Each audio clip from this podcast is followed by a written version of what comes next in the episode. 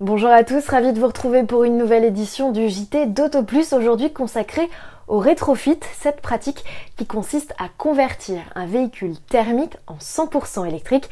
Elle devient aujourd'hui légale en France. Que faut-il faire? Comment cela se passe-t-il? On a décidé de faire le point dans ce journal.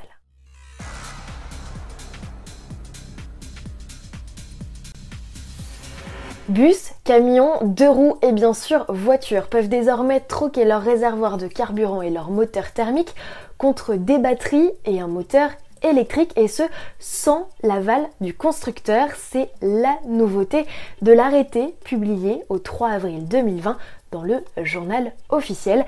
Mais je vous propose tout de suite de faire un point plus complet sur ces nouveautés avec Arnaud Pigounides, coprésident de l'association qui regroupe les acteurs de l'industrie du rétrofit électrique en France.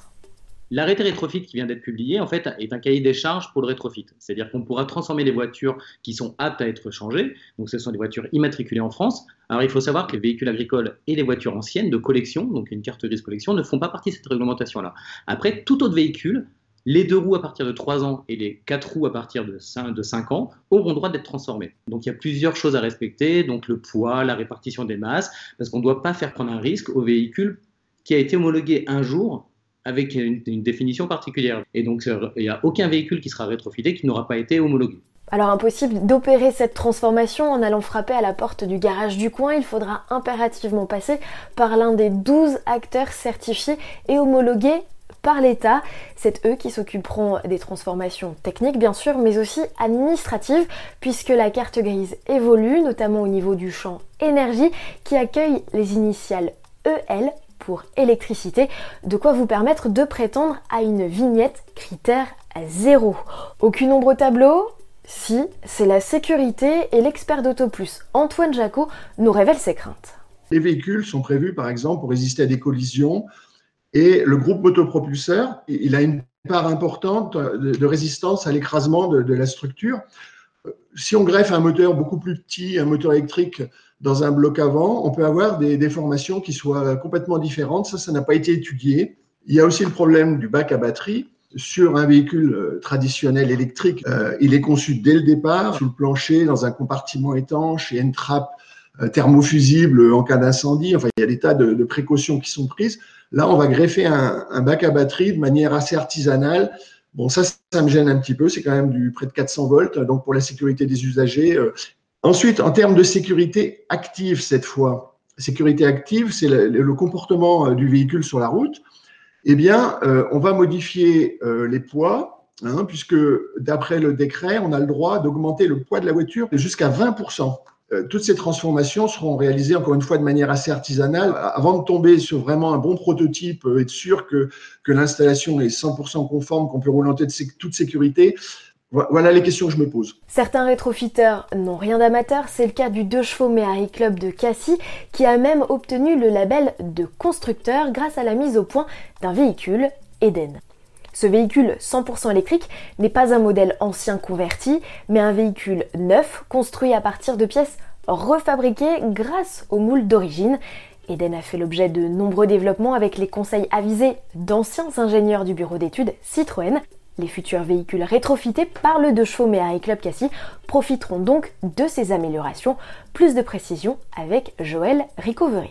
Ça n'a pas été un développement hasardeux. On s'est fait épauler de, une personne qui était issue du giron euh, du constructeur euh, d'origine pour développer notre véhicule-là. On ne va pas traiter la deux chevaux rétrofitée de la même façon qu'on en a traité la Méhari. Pour 80% de l'auto, voire un peu plus, on va être exactement sur les mêmes éléments, la même technologie.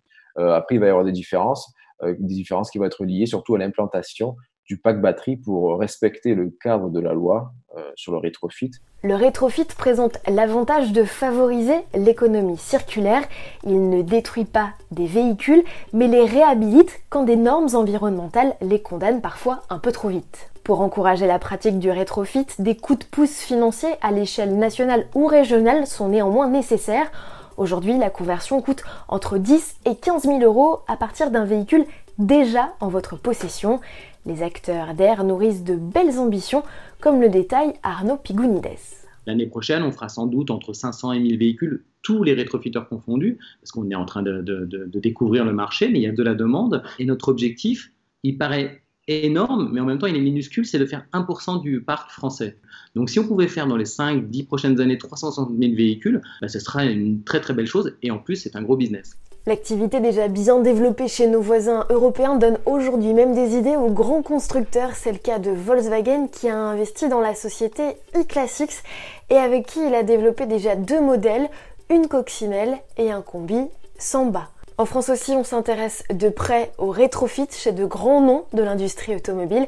C'est le cas de PSA à travers son association L'aventure Peugeot Citroën DS et c'est Denis Huil, le directeur du développement, qui nous explique un peu plus les plans.